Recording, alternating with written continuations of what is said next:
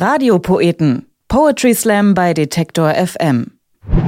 Kiss me hard before you go. Summertime Sadness.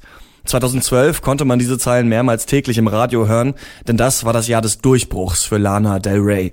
Und während viele das Lied mittlerweile wahrscheinlich schon wieder verdrängt haben, kommt ein Mensch nicht darüber hinweg. Der Poetry Slammer und Autor Andy Strauß kann es einfach nicht verstehen. Wie zur Hölle kann Lana Del Rey im Sommer so traurig sein? Grund genug für ihn, sich in seinem Text Summertime Sadness auf die Reise zu machen in die USA und Frau Del Rey selbst zu fragen. I got the summertime, summertime sadness. Sa, sa, sa, summertime, summertime sadness.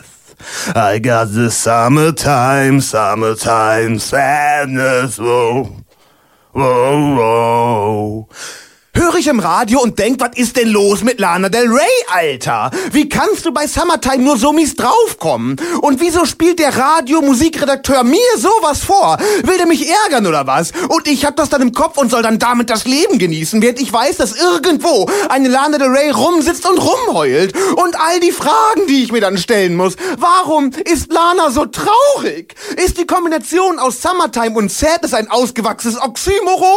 Oder nur ein kleines, ausgesetztes dieses Oxymorönchen, das in einem Weidenkorb den Nil heruntertreibt. Wo ist überhaupt der Nil? Und wer war zuerst da, der Nil oder das Pferd? Flint Lana, weil ihr Name rückwärts anal bedeutet und sie ständig jemand darauf hinweist? Tut das weh?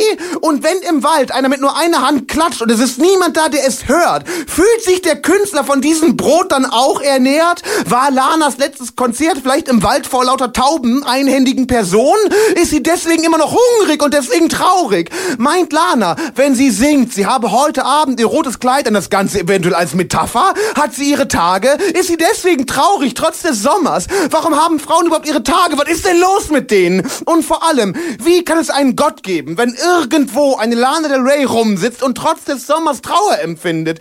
Ginge es Lana vielleicht besser, wenn sie mit mir zusammen wäre und ich sie hart zum Abschied küssen würde? Und würde es mir dann besser gehen? Oder würde sie mich mit ihrem Rumgeheule nur anstecken? Wie ist überhaupt Lanas Telefonnummer? Was würden wohl meine Eltern von ihr halten? Wahrscheinlich würden meine Eltern und Lana sich überhaupt nicht verstehen. Meine Eltern können doch kein Englisch. Und wie würden wir nach unserer Hochzeit heißen? Sie, Lana del Strauß oder ich, Andy del Rey? Und was würden meine anderen Freundinnen und Freunde sagen, wenn ich plötzlich noch eine anschleppen würde, wo unser Bett doch jetzt schon so eng ist? Ist Lana überhaupt bisexuell genug für diese Konstellation? Und am allerwichtigsten, woher nehme ich nur das verdammte Geld, um mir ein Flugticket zu ihr zu besorgen? Fragen. Und während ich mir all diese Fragen stelle, bin ich plötzlich an der Reihe und soll jetzt eine Frage beantworten, die ich mir nicht selber gestellt habe, sondern die Thekenkraft des Cafés.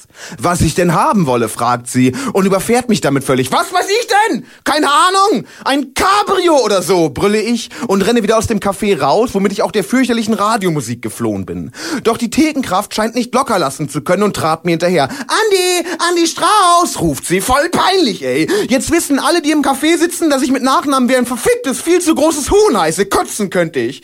Was ist denn los? schnaub ich, nachdem ich angehalten habe. Boy, du hast dich voll verändert, Andi. Alle sagen das, sagt sie und haut mit der flachen Hand ungestüm auf meine Wange, dass meine Backe nur so pfeift. Außerdem hast du deinen Ganja-Beutel auf meinem Tresen liegen lassen. Das kannst du echt nicht machen, wenn die Bullen kommen und den hier liegen sehen, Alter. Fügt sie hinzu und wirft mir einen prall gefüllten Restmüllsack zu.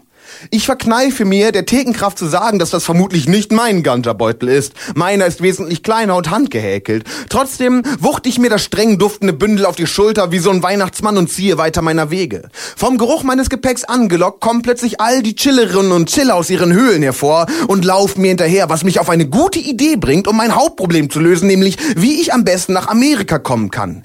Den Beutel auf den Rücken ziehe ich von Stadt zu Stadt, damit die Anzahl meiner Nachfolgerinnen immer größer wird. Und zwar bis an den westlichsten Zipfel von Portugal. Dort schleudere ich den prallen Sack dann mit all meiner Kraft auf das offene Meer hinaus. Alle rennen hinterher und gehen langsam unter, während der Sack durch die von ihnen ausgelösten Wellen immer weiter gen Amerika treibt. Die Leichen der Ertrunkenen bilden auf diese Art eine menschliche Brücke bis zur East Coast der USA, die auf diese Weise in einem angenehmen Spaziergang zu erreichen ist. Schon von weitem erkenne ich, wie Lana Del Rey an der Küste sitzt und mich traurig erwartet. Und als ihr der Ganterbeutel entgegenschwimmt, wird sie sehr sehr glücklich. Wir zeugen umgehend diverse Kinder. Jürgen Del Rey, Fucky McFuckface Del Rey, Heinz Gerhard Del Rey, 50 Cent Del Rey, Raiden Del Rey, Sophie Charlotte Del Rey, Ramalama Ding Dong Del Rey, Sebastian 23 Del Rey, Ganja Göre Del Rey, Sukobliet Del Rey, From Portugal to East Coast Trail of Dead Del Rey. Wenig später wechselt die Jahreszeit und Lana empfindet große Wintertime Happiness. Der Song, den wir gemeinsam mit dieses Gefühl schreiben und dessen Refrain vom Chor unserer Kinder gesungen wird, landet spontan in den Charts auf 9, 27 und 82 gleichzeitig. Während irgendwo in Dänemark der Poetry Slammer Peter Diereborg den Song im Radio seines Lieblingscafés hört und sich zu fragen beginnt, wie Lana Del Rey nur so fröhlich trotz des Winters sein kann.